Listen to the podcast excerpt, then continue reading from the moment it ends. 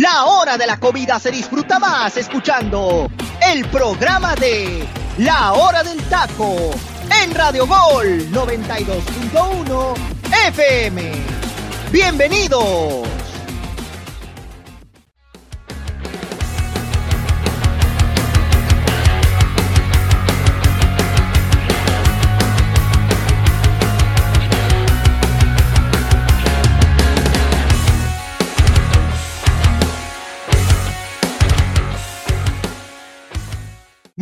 Tardes para la gente del interior de la República y muy buenos días para la gente del Pacífico. Esta es la emisión de inicio de semana de La Hora del Taco. Bienvenidos a su programa de mayor preferencia aquí en la plataforma digital de Radio Gol. Baje la aplicación, no le cuesta absolutamente nada.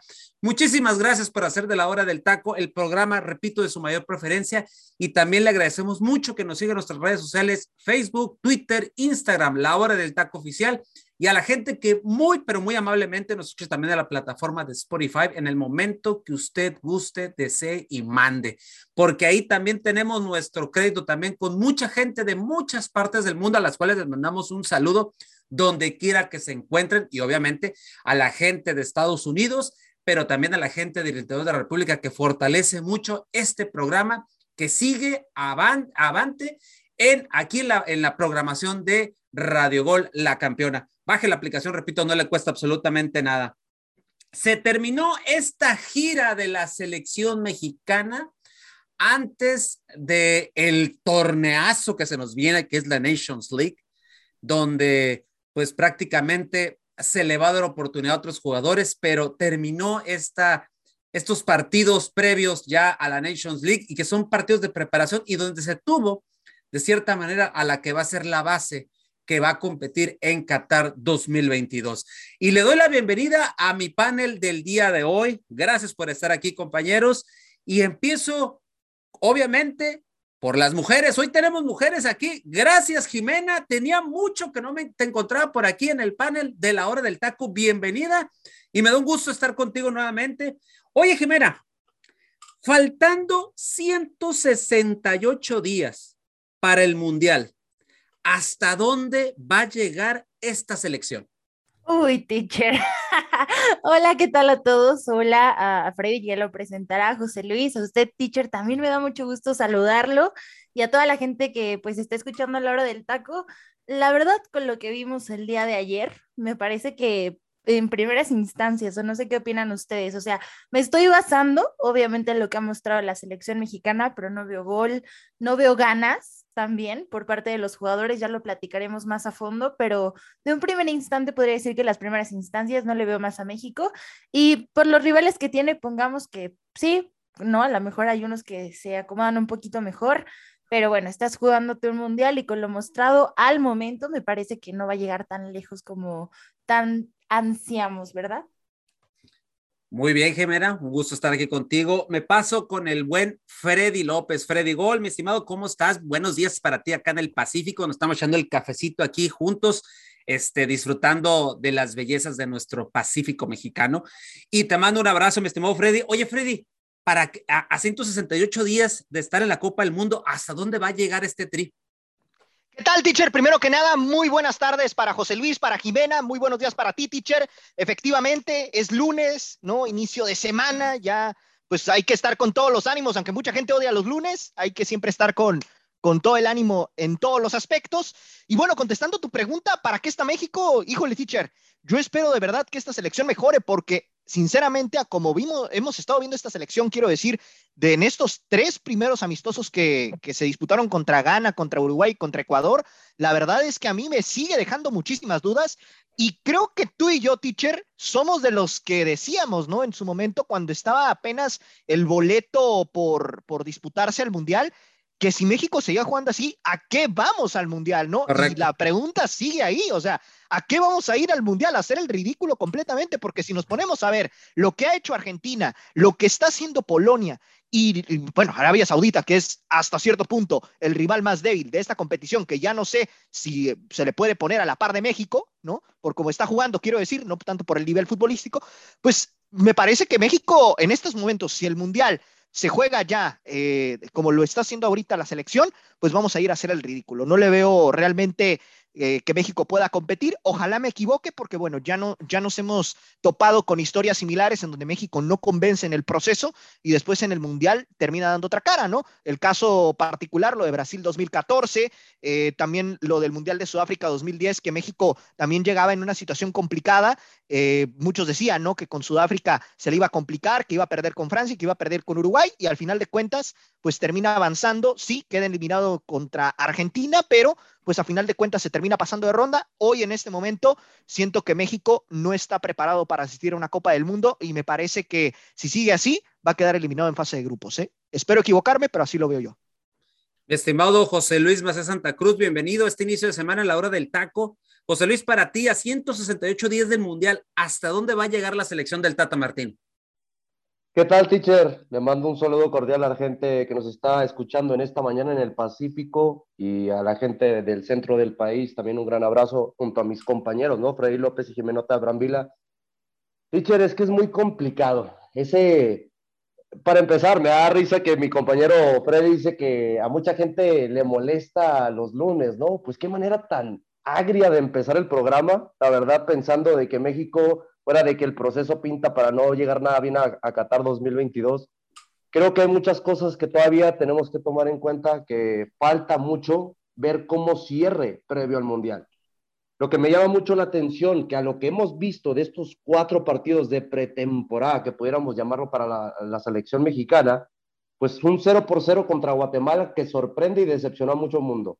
Un 2 por 1 contra la selección de Nigeria, que sí, le ganas, pero por un autogol, y es el único gol que has concretado en estos cuatro partidos, que fue del Chaquito Jiménez. Número tres, enfrentas a la selección de Uruguay que te pegó un baile durante los 90 minutos y creo que el 3 por 0 fue un resultado muy corto para la selección uruguaya. Y este 0 por 0 contra la selección de Ecuador, que para mí México mereció ganar este partido. Otra cosa es que no aprovechó las oportunidades que tuvo contra una selección de Ecuador que sabemos que terminó muy bien esa fase eliminatoria para la Comebol, quedando en cuarto lugar ya por ese cambio de resultados en la última jornada, pero la verdad lo hizo de muy buena manera al cambio que le vimos contra la selección uruguaya a mitad de semana. Yo, teacher, todavía tengo la esperanza de que México va a pasar a octavos de final. Va a depender muchísimo de lo que pase en su primer partido, principalmente contra la selección de Polonia porque Polonia en su último partido le gana a Gales con una selección B. Argentina, que en todo el mundo están alabando a Messi, que este va a ser su mundial porque metió cinco goles, entre comillas, nomás les pongo la selección a la que le metió esos cinco goles, ¿no? Estonia. Con todo respeto a Estonia, como con todo respeto a Guatemala y a muchas selecciones, no son rivales para estas selecciones. Y hablando de Arabia Saudita, el mismo día de ayer por la mañana, perdió contra la selección de Colombia 1 por 0. Así de que, teacher, basándonos en resultados, viendo los rivales de México cómo están jugando en esta fecha FIFA, sigo teniendo la esperanza que México va a pasar a octavos de final del fútbol mexicano, hablando, bueno, hablando específicamente de Qatar 2022. Muy bien, José Luis, eh, acabas de dar, acabas de hablar de la situación del gol.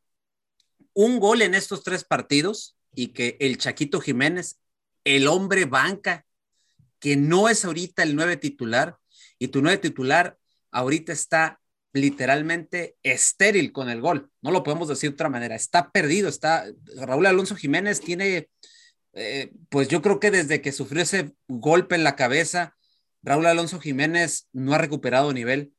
Y desafortunadamente, como tú lo dijiste la semana pasada, José Luis, eh, ni el Wolverhampton ya, le, ya, ya, lo quiere y está buscando una salida, ¿no? Es que eh, yo creo que ese es su principal problema ahorita, no sabe cuál es su futuro y qué es lo que busca todo futbolista previo al Mundial, tener continuidad. Exactamente, entonces aquí la pregunta es, Jimena, eh, ¿cómo solucionará el problema del gol el Tata Martino?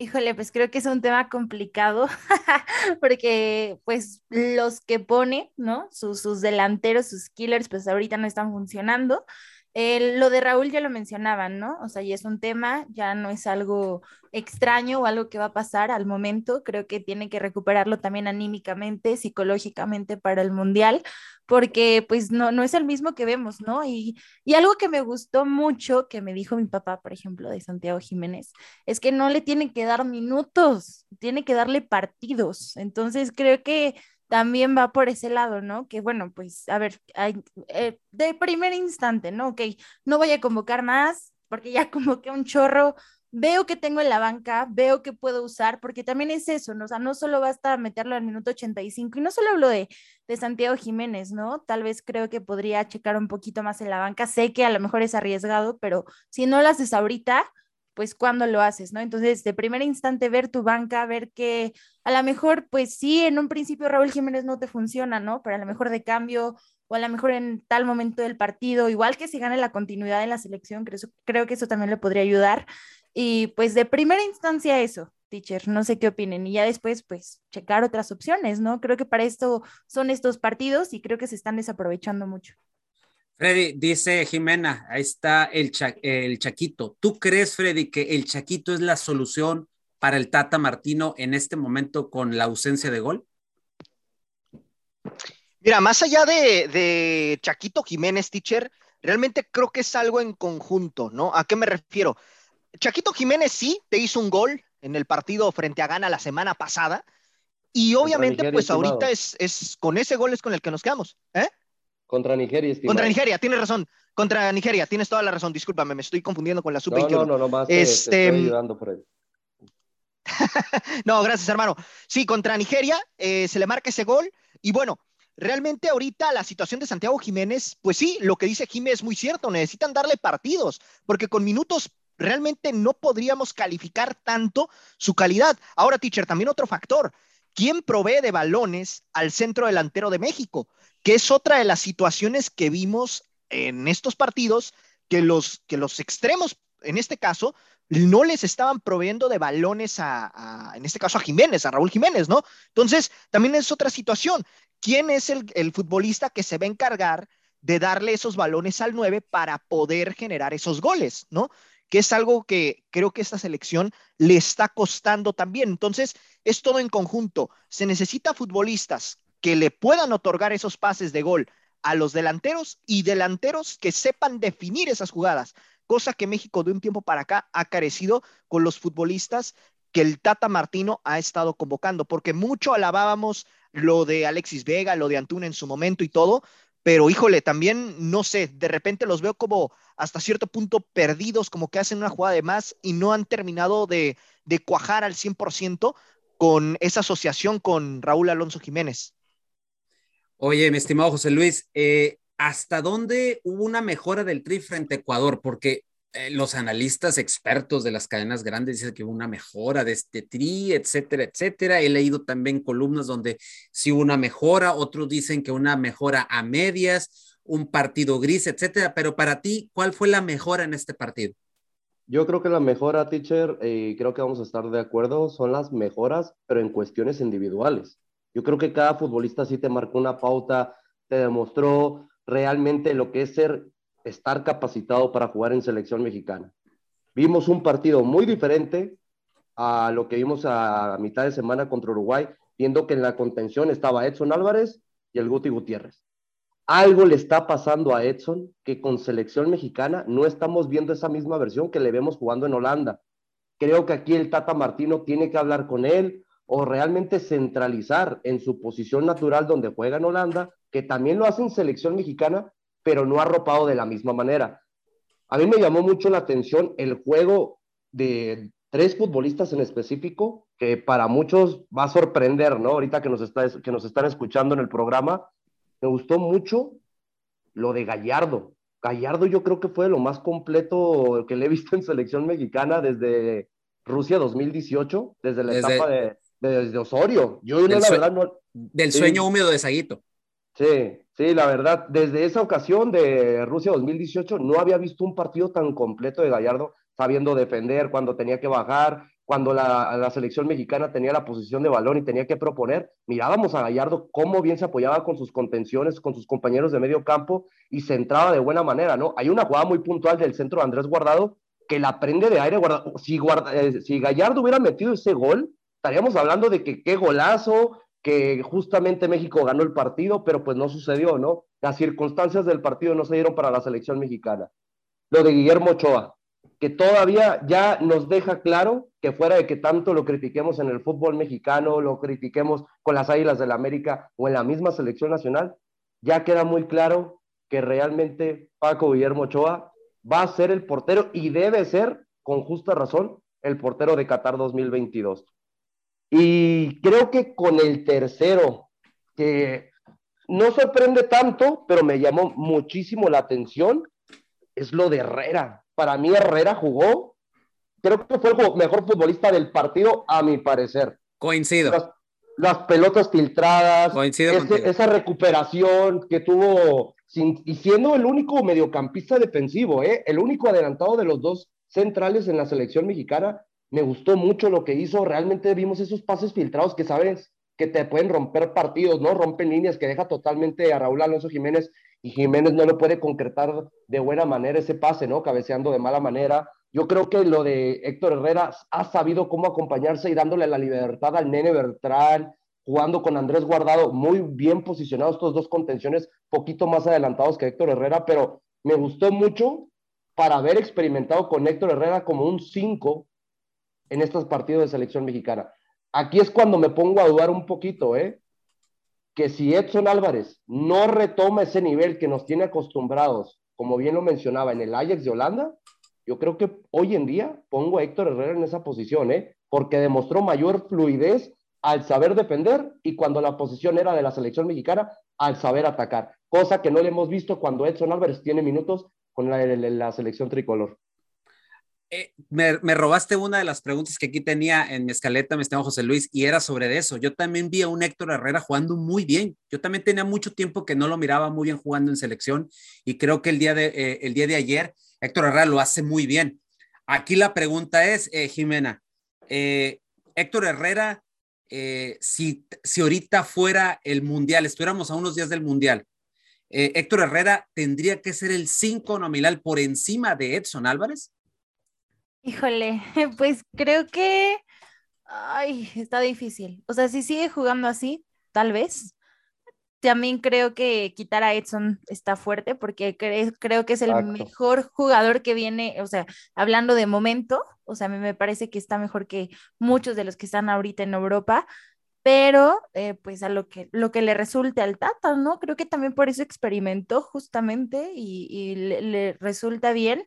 Y ahorita pues con que le salga, yo creo que es lo que está buscando el Tata Martino y que se va a seguir casando con los jugadores, ¿no? O sea, es, a lo que vamos también con muchos. oye, teacher, y complementando, ¿no? El comentario de mi compañera Jimena, a mí me llama mucho la atención que en el partido de Uruguay, que era el rival más complicado que tenías y lo, en la selección más similar que se pudiera como tomar en cuenta con las, comparando con, lo, con la selección argentina, por futbolistas de alto calibre, por futbolistas hablando de cualidades individuales, la plantilla completa de la selección uruguaya.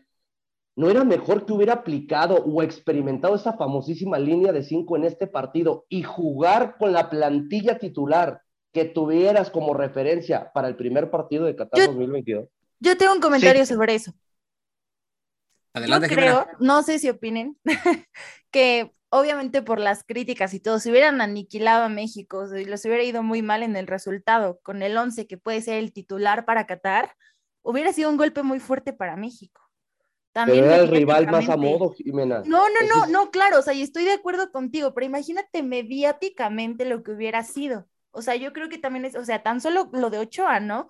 O sea, obviamente no demerito lo que hizo contra Ecuador ni nada, fue muy bueno, pero por ejemplo, a mí me hubiera gustado verlo contra Uruguay, contra, contra Cavani, o sea, contra ese tipo de jugadores y decir, bueno, pues esto es lo que pues, se puede mostrar, ¿no? Obviamente se pierde una gran oportunidad, pero también creo que va por el golpe mediático y el no atacar a tus futbolistas. Ya metió a los que están en Europa en los últimos minutos y no jugó con los titulares, ¿no? Incluso con el portero se fue con otro.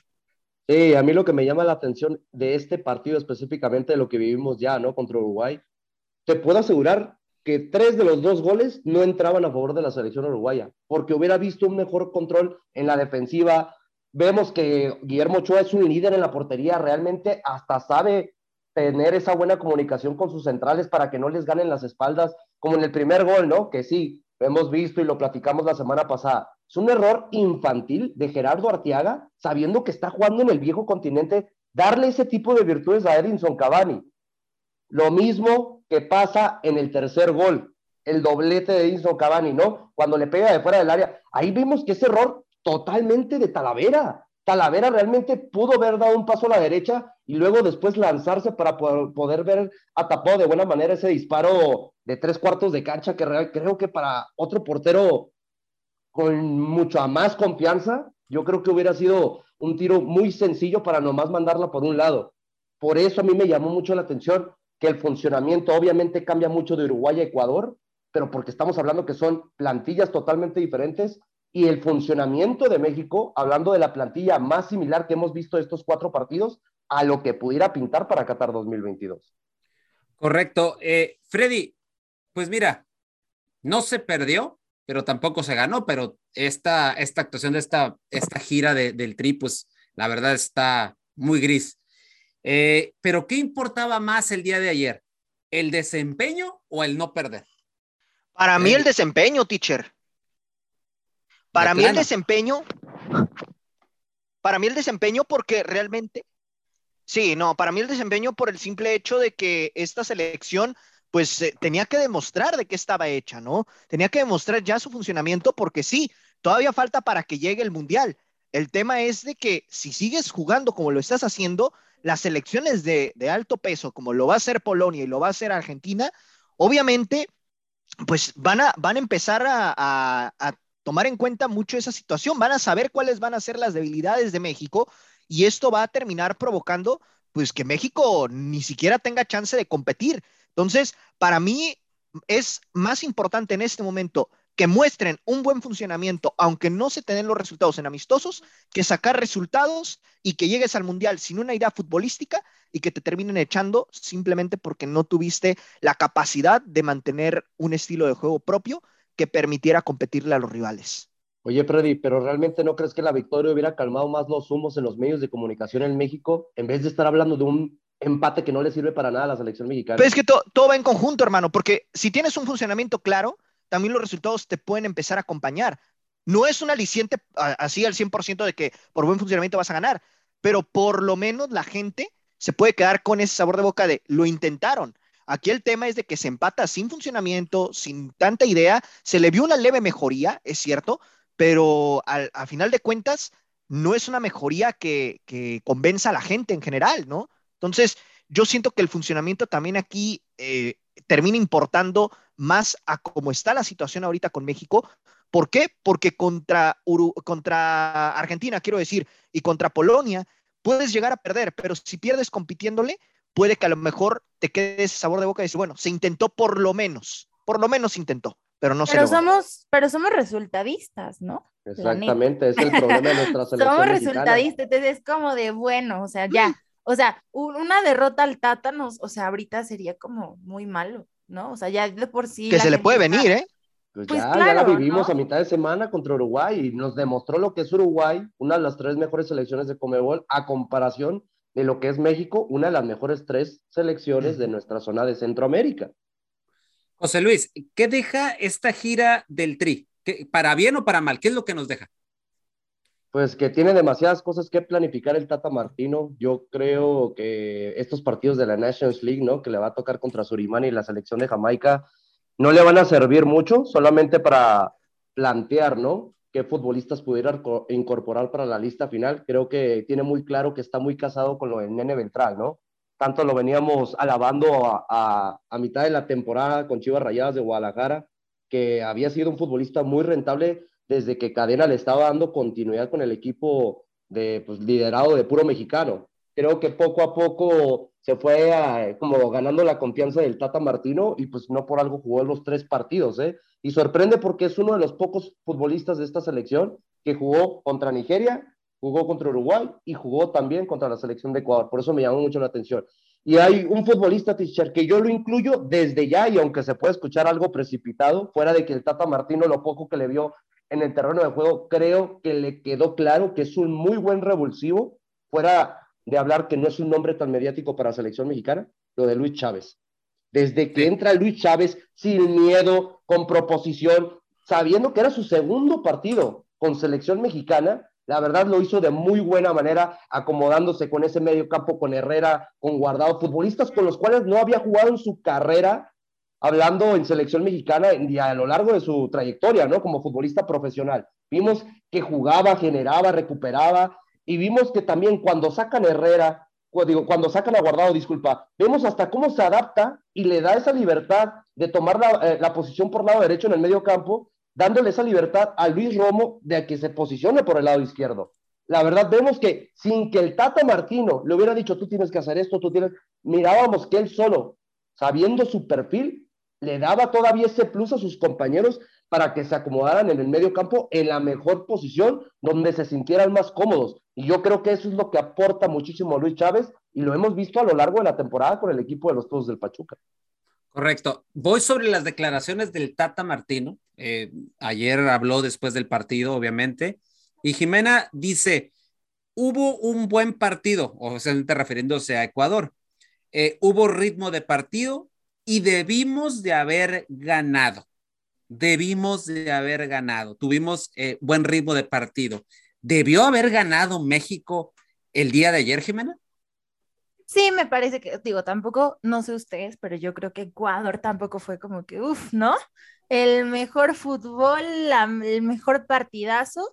O sea, creo que México sí tuvo para qué, o sea, tuvo para qué y con qué, pero bueno, una cosa es el deber y otra cosa es lo que se hace, ¿no? O sea, no, no puedes estar, digo, ya sabemos que son declaraciones, que pues, es parte de este show, es parte de esto, pero eh, me parece que sí, México pudo, ¿no? Por ahí vamos, ¿no? Las oportunidades que desaprovechas, a lo mejor los cambios que no son tan acertados, o sea, el Chaquito también, pues, a mi parecer estuvo intentando igual a los últimos minutos, no sé, o sea, me, me parece que se pudieron hacer muchas más cosas y sacar el resultado.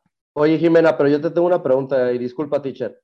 Si se debió haber sacado el resultado y México debió haber ganado, ¿por qué no sucedió? Pues justamente por eso, ¿no? Por, o sea, pues creo que es un conjunto de todo, ¿no? Pero yo creo que más que nada decisiones técnicas.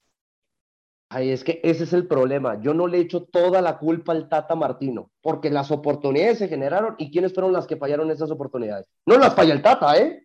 No, yo, nomás ahí, no, no, yo no estoy diciendo eso. Pero no, no, yo, no, yo nomás estoy tomándolo en cuenta de que eh, me he dado cuenta que en muchos medios de comunicación, no voy a dar nombres porque a mí no me gusta tocar nombres en específico de caderas que no me no me, ni siquiera me interesan, la verdad, pero de que alaban y le echan toda la culpa directamente al entrenador argentino. Oye, él planifica su trabajo a lo largo de la semana. Otra cosa es que los futbolistas no se comprometan a concretar las oportunidades que se trabajan. Bueno, pero ahí te tengo otra.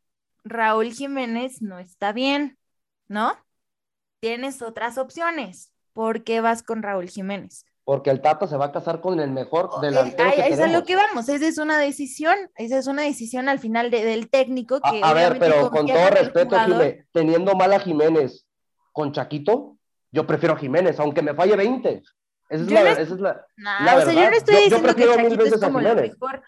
No, yo no, pero, pero es que estás hablando, pero a ver, pero estás hablando de que si Jiménez está hablando de Raúl Alonso Jiménez, no está concretando sus oportunidades, se le tienen que dar más minutos a Chaquito. Obviamente se le tienen que dar minutos a Chaquito, pero nos hemos dado cuenta que lo que te va a aportar Raúl Alonso Jiménez jamás te lo va a poder otorgar o te lo va a poder aportar, hablando de Chaquito, si no le das esa continuidad. Así que el Tata debería empezar a experimentar de que si no te funciona uno y no lo quieres sacar a Raúl Alonso, pues ¿por qué no juegas con dos centrodelanteros? Claro, y que no se al punta, ¿no? Justamente, pero al final pues son decisiones técnicas, ¿no? O sea, yo, por ejemplo, en la alineación no vi nada diferente y no solo en cuestión de, o sea, de titulares y todo eso, ¿no? También en la formación, o sea, entonces al final, pues sí, sí le cuesta el resultado, es un empate, pero pues eh, yo creo que ya los conoce, ¿no? Y también oportunidades hay, pero pues si no te funcionan, también tienes que ir haciendo modificaciones, ¿no? Y ahorita que tocaron el tema de Raúl Alonso Jiménez, Freddy, eh, comenta el Tata Martino el día de ayer que el gol no es exclusivo del 9 y no hay que aferrarse a esto, que tuvo una y no la metió Raúl Alonso Jiménez. ¿Qué te da a entender esto, mi estimado Freddy? No, nuestro compañero Freddy todavía anda pensando que es lunes, anda estresado. Creo que anda en otro entorno nuestro compañero todavía. José Luis, adelante, pues tú, ya, ya que hablaste. No, no, es que realmente, teacher, a mí me llama mucho la atención que sí, toca esta referencia, pero es la fácil para realmente verse comprometido que está apoyando a su, a su centrodelantero. Pero sabemos que un equipo en el fútbol, hablando específicamente en este deporte, es un deporte de conjunto, como cualquiera muchos otros, como el básquetbol, la NFL, hablando específicamente del fútbol americano, Sí, concuerdo de que sí, no tiene que brillar el centrodelantero, pero ¿cuál es la principal cualidad que debe tener el centrodelantero? Concretar las oportunidades que tenga frente al arco, cosa que no ha sabido hacer Raúl Alonso Jiménez con sus últimos partidos de selección mexicana. Aquí el problema es que también vemos que sus compañeros en la delantera no las concretan. La que falla el Tecatito, la verdad se me hace más falla monumental que la de Jiménez y nadie, nadie realmente está retratando al Tecatito porque era un balón que le quedaba a modo frente para rematar, fusilar al portero Alexander Domínguez, este portero ya experimentado que pasó por el fútbol mexicano, para los que no se recuerdan con Rayados de Monterrey. Eh, te digo, tuve esa oportunidad y la verdad que fue lamentable. Tuvimos, vimos la otra oportunidad donde Vega tiene la oportunidad de pegarle al arco y no tiene esa confianza y se la pasa a Antuna y le da un centro lamentable, yo creo que patético lo que hizo un futbolista que sí, tanto alabamos en Chivas Rayadas de Guadalajara, pero cuando viene a vestir la camiseta tricolor, es otro futbolista que deja mucho que deber, porque, a ver, sí, Jiménez no las concreta, pero yo tampoco veo que Vega, que Tecatito otros futbolistas que se incorporen al ataque también estén aprovechando las oportunidades. Yo creo que aquí la falta de confianza, hablando en el terreno de juego, la tiene toda la plantilla y el Tata Martino dándoles esa continuidad de que repetir con los mismos futbolistas, porque estamos viendo el mismo tridente que vimos contra Uruguay. Todavía le da la oportunidad a estos tres centrodelanteros, bueno, estos tres delanteros a tener la oportunidad de consolidarse contra una, una selección de un poquito menor peso como es Ecuador y tampoco lo logran hacer. Así es de como por lo mismo metí eso en la ecuación ahorita brevemente, teacher. Es que el Tata Martino no tiene toda la culpa. Aquí el problema es repartido. Correcto, mi estimado eh, José Luis. Y hay otra de las situaciones, eh, Jimena. ¿Estará preocupado el Tata por los rivales del grupo que se viene en el Mundial? Sí. ¿Tú crees? mira, no he hablado con él, no he hablado con él, ¿verdad? No me consta así tal cual de que estoy preocupadísimo, pero yo creo que sí. Mira, ¿de dónde es el Tata? Argentina. Para pues empezar, ¿no? Para empezar yo, a mí me gustaría, si fuera técnica, dar este, pues, una buena presentación contra pues, la selección de mi país, ¿no? Independientemente de que es mi trabajo, para empezar. Después, muchos dirán, ay, no, pero es que Argentina es Estonia y X, o sea, ¿saben? Pero no, a mí me gusta mucho lo que está haciendo Argentina previo al Mundial. Creo que también hay que recalcarlo. Polonia. Ya di mi nombre, Jimena, di que yo lo dije, porque sí, para mí es Estonia y es una selección que no te va a competir. Realmente es un partido que se jugó como trámite, como los que hace la selección mexicana como tipo moleros. No, no, no, claro, no, yo sé, yo sé, o sea, pero no, no lo dije por eso, o sea, lo, lo digo porque a lo mejor se demerita pero no, a mi parecer lo que está haciendo Argentina a nivel de juego, lo que tiene, o sea, me gusta y yo creo que sí le preocupa totalmente, ¿no? O sea, yo creo que sí le preocupa y le ocupa también, ¿no? ¿Qué, qué va a hacer, qué va a pasar y cómo va a plantear esos partidos? Yo no, yo no dormiría tan tranquila, la verdad. Perfecto.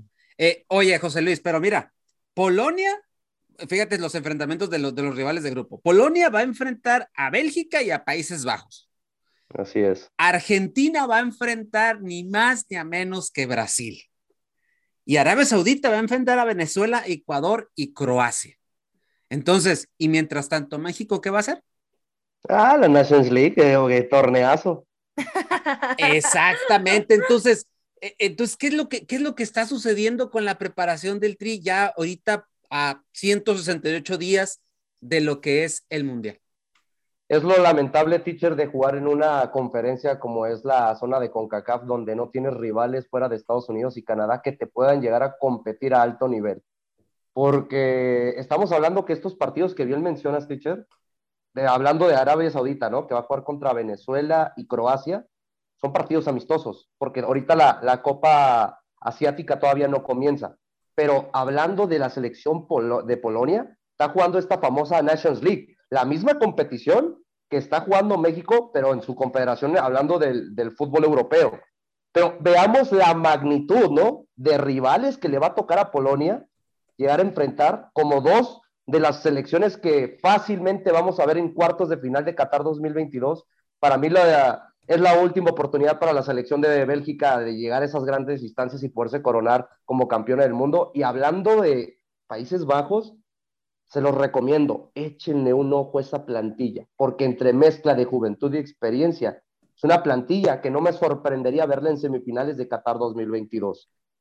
Y ya, lleva varios años, ¿no? Aparte, o sea, con. Es que han mezclado muchos futbolistas, exactamente, ese es el punto, de que ahorita ya la selección holandesa realmente sigue con su idea de ser un equipo propositivo, ser un equipo que realmente sabe a lo que juega, igual que Polonia, igual que Argentina, igual que Arabia Saudita, cosa que no sabe qué hacer nuestra selección mexicana. El ¿Y problema... qué es lo peor? Rápidamente, o sea, cuando tienes un partido fuerte, que es, por ejemplo, contra el de Uruguay, o sea, no lo aprovechas, o sea, es lo que dices, güey, pues, o sea, entonces, ¿para qué? Es que, es que ese fue mi problema, eh, bueno, mi duda, ¿no? Que dije, ¿por qué no utilizaste la plantilla más cercana a lo que podías tener como parámetro contra la selección de Argentina? Que es el, todos sabemos que aquí hay un error en nuestros medios de comunicación en nuestro país, porque decimos, es que Argentina, es que Argentina, Polonia no es Robert Lewandowski y 10 más, ¿eh? Nomás es lo que yo quiero, porque lo he visto en muchos medios de comunicación,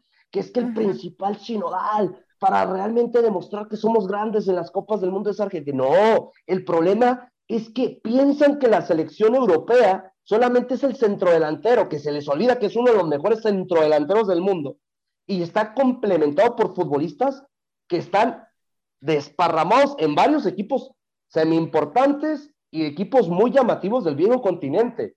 Aquí es por eso que realmente por no darle tanto prioridad a un rival y demeritas al otro, es cuando realmente terminas pecando por no haber trabajado de la manera que deberías verlo hecho. Ok, correcto, compañeros. Miren, vamos al momento musical de la hora del taco. Ya es lunes, abrimos semana. Yo espero que les guste la selección de este día. Para mí es una canción que la verdad, para iniciar semana, creo que nos viene como anillo de ahorita, nos va a aprender muy bien. Y regresando, platicaremos de muchas cuestiones que envuelven todos esos partidos del Tri en lo que se refiere a por qué jugar en Estados Unidos, a analizar algo de los jugadores, a ver situaciones del Tata, cómo andas, cómo es que anda presionado y por ahí se suelta un técnico del fútbol mexicano suelta que él está en una en una lista de candidatos ya para sustituir al Tata Martino.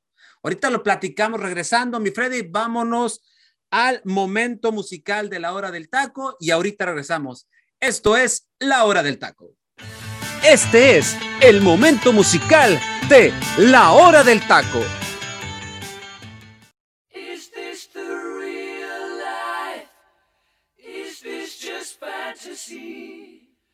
Caught in a landslide, no escape from reality. Open your eyes, look up to the skies and see. I'm just a poor boy, I need no sympathy. Because I'm easy come, easy go, little high, little low. Any way the wind blows doesn't really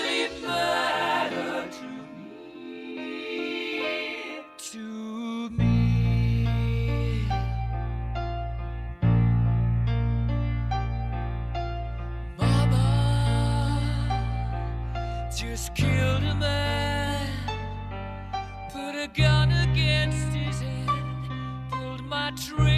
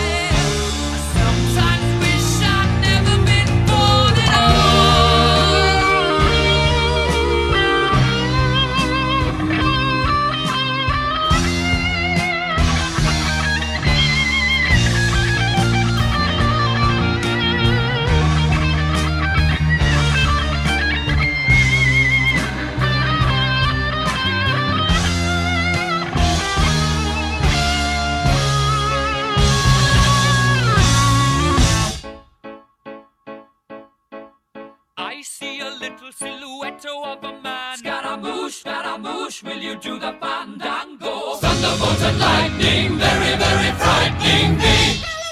Galileo, Galileo, Galileo Figaro. Magnifico!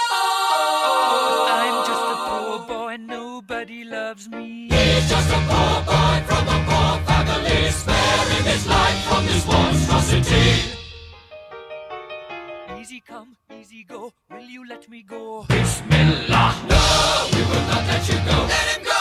Bismillah, we will not let you go. Let him go.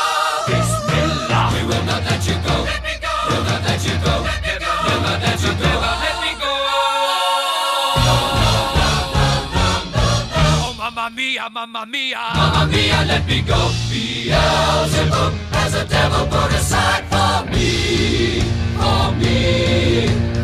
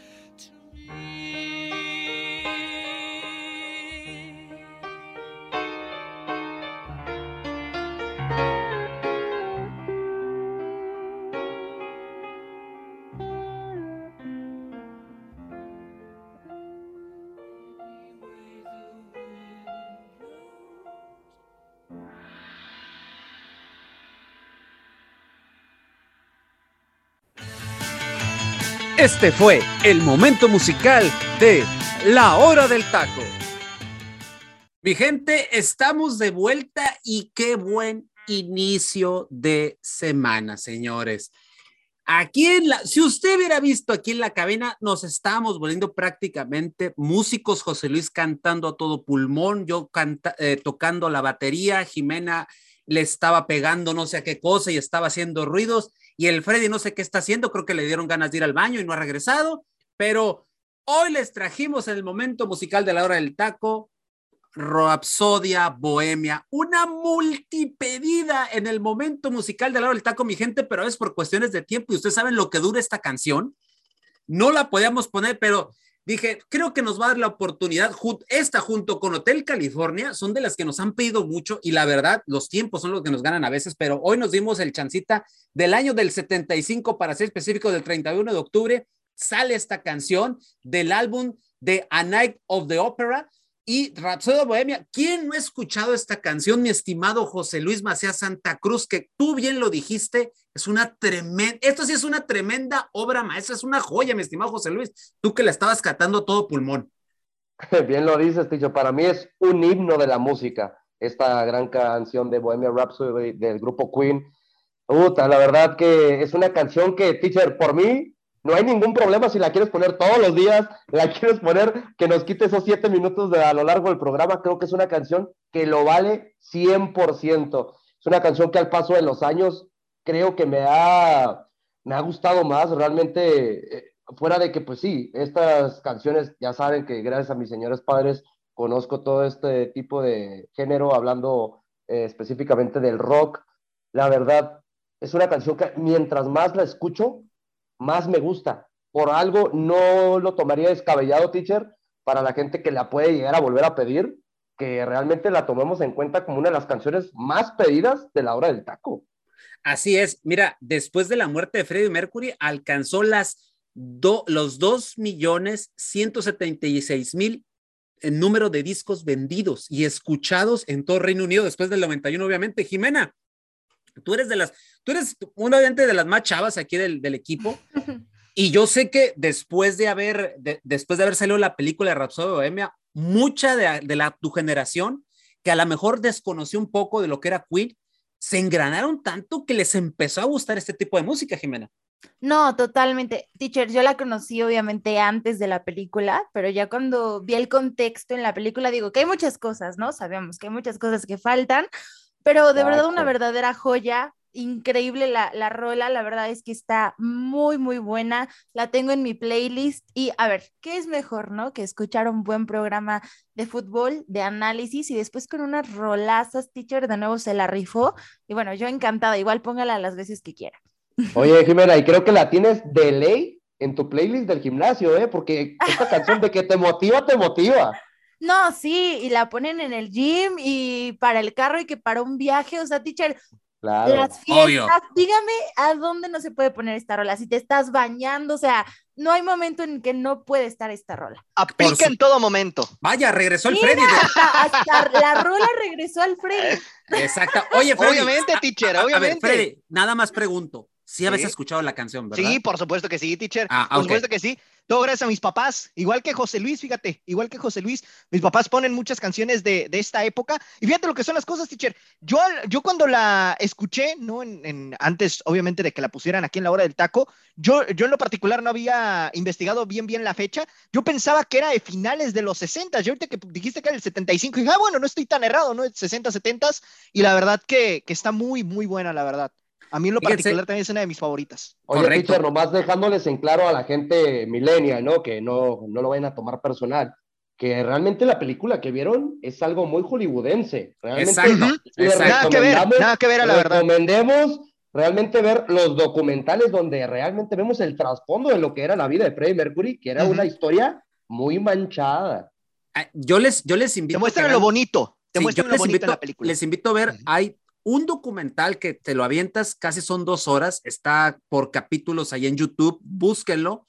E, ese documental está fregoncísimo y ahí es donde habla mucho de lo que está diciendo José Luis. No recuerdo el nombre, les, se los investigo después. pero con todo respeto, yo sí ya lo vi y para mí Freddie Mercury era un HDP, con todo respeto. Exactamente, exactamente, un hijo de puta, sí. Este, con todo respeto, con todo respeto a la gente que nos escucha, pero es que sí, era un patán. Era un patán de persona. Correcto. Y, y nada más hay que recordar, o sea, le podemos sacar mucha información a esta canción, pero mire, el libro de récord Guinness lo nombra como el mejor sencillo británico de todos los tiempos. Wow. De todos los tiempos. Así nada más lo Con toda razón, teacher. Con lo voy a dejar así. Y entre lo que es Imagine de John Lennon y eh, Bohemian Rhapsody de Queen, son los dos sencillos más tocados hasta el momento por los ingleses, allá obviamente en su natal Inglaterra. Así es de que de esa magnitud de Rhapsody Bohemia, podemos aquí seguir hablando de, todo esto, pero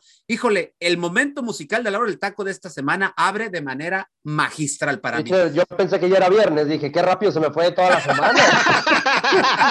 como, como nos tienes acostumbrados con cerrar, a, cerrar con canciones de gran categoría, qué bonito también empezar la semana con este tipo de canciones en específico. Correcto. Va a ser una gran semana, teacher. Sin este, duda. viene una gran semana musical, ¿eh? eh no me lo anticipo. Eh, sí, musical y espero que también de fútbol, pero eso lo dudo mucho.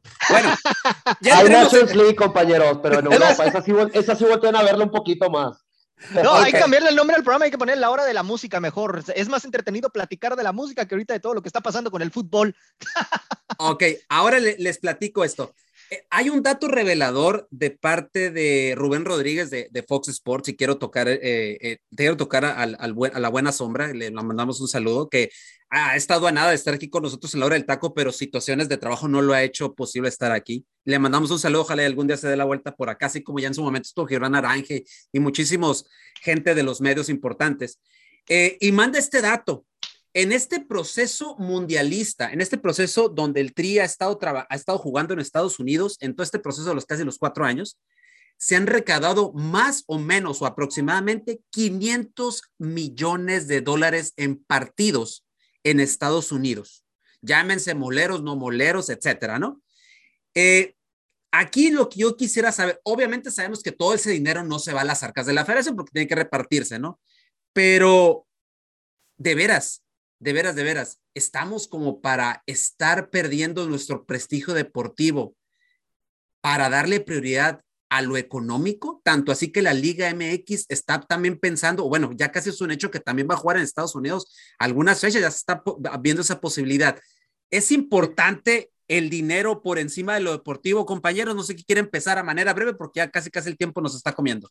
Mira, para mí no, teacher, para mí es prioridad lo deportivo, sin embargo, nuestros directivos hemos visto que lo que les interesa es hacer dinero a como dé lugar, tan es así que el tema de eliminar el descenso y el ascenso fue más que nada el tema del dinero, o sea, no fue tanto un aspecto deportivo, porque nos hemos dado cuenta en el tema de las certificaciones como lo quieren hacer para permitir supuestamente que un equipo de la Liga de Expansión pueda aspirar a ser un equipo de primera división, pues realmente lo, lo quieren complicar cada vez más, ¿no? Y mientras tanto, ellos se están forrando de dinero eh, con este tema del repechaje, con este tema de mm, la cuestión también por ahí de, las multas, ¿no? El tema, eh, por supuesto, también de, la liguilla, los partidos que se dan en Estados Unidos, o sea, todo desgraciadamente hoy en día se ha vuelto un negocio, ya lo deportivo no existe eh, para los altos mandos de, del fútbol, ¿no?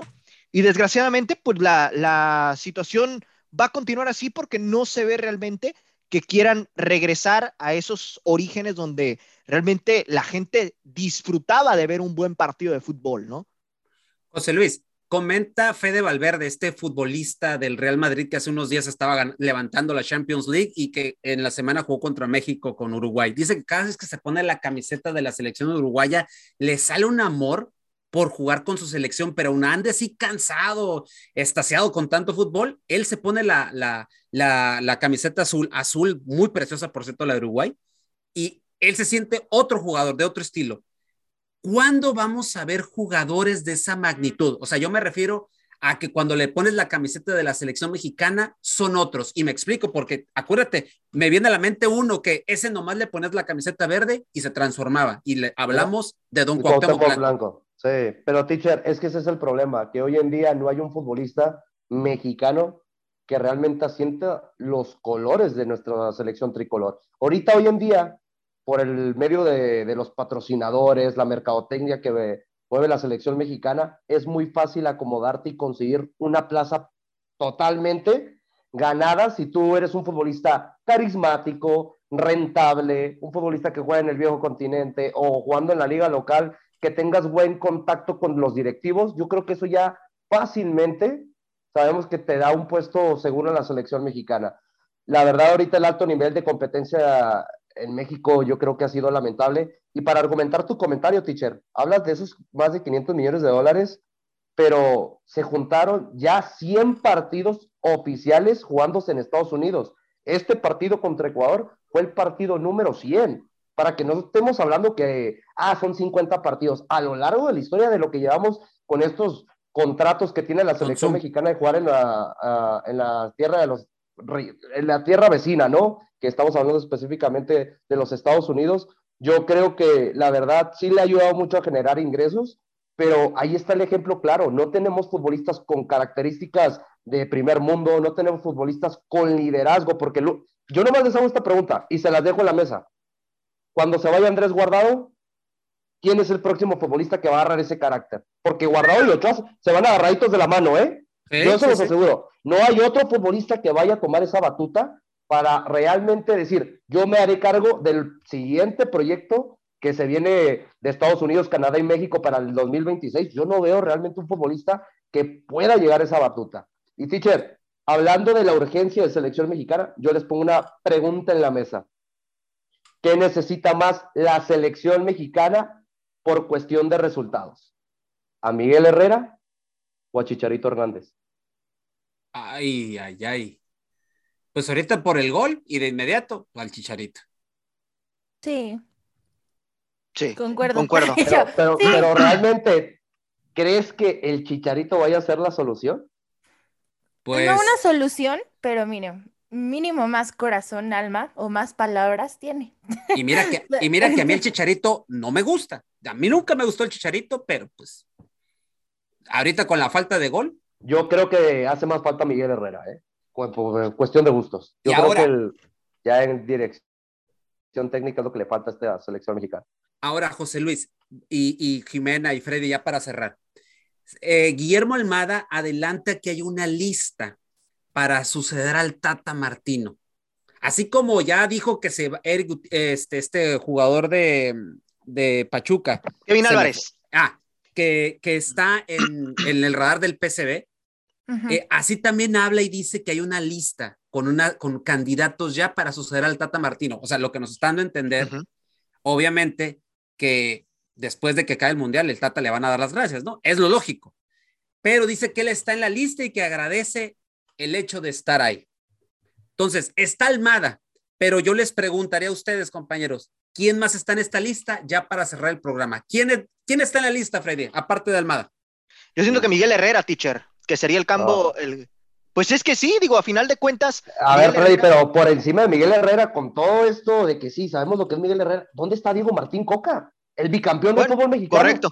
Buen punto. Pero yo me voy más que nada por la cuestión de, cómo le, le, fue a México en su momento con Miguel Herrera. Por eso lo pongo ahorita en ese, en ese puesto, ¿no? Si, bien, si nos vamos por estadística, evidentemente Diego Coca es el que debería estar en, en el frente por la, lo que ha hecho con Atlas. Sin embargo, por cuestiones de cómo le ha ido a la selección, yo siento que ahorita Miguel Herrera es el que podría ir a la cabeza, ¿no? Por cómo le fue en el Mundial de Brasil 2014.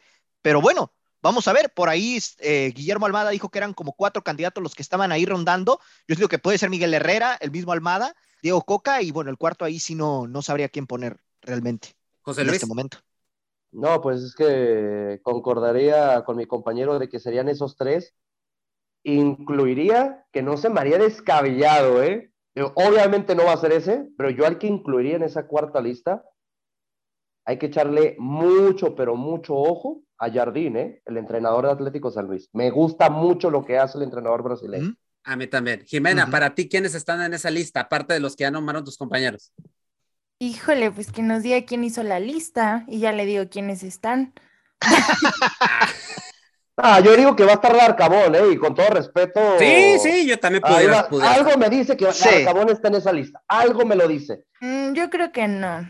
O sea, no es por tirarle, no, al contrario, me encantaría, pero pero no, o sea, sabemos cómo se maneja esto del foot y creo que depende de quién sea la lista y quién la haga, va a haber y va a ser, van a estar los nombres. Pues sí, bueno, pues esto fue todo hoy en la hora del taco. Se nos quedan muchos temas en el tintero, pero ya lo, sacaremos en la semana. La verdad se nos fue rapidísimo el día de hoy. A nombre del buen Freddy López, José Luis Macías Santa Cruz y Jimena Brambila, que me da mucho gusto de haber estado contigo, Jimena, también y con mis compañeros. Nos vemos en la próxima. Esto fue la hora del taco. Que tengan ustedes un excelente inicio de semana. Con permiso. Gracias por haber sintonizado una emisión más de La Hora del Taco. Recuerda que de lunes a viernes nos puedes escuchar en punto de las 2 de la tarde hora centro, 12 del Pacífico, con la mejor información, tema, debate, polémica, análisis y mucho más a través de Radio Gol 92.1 FM.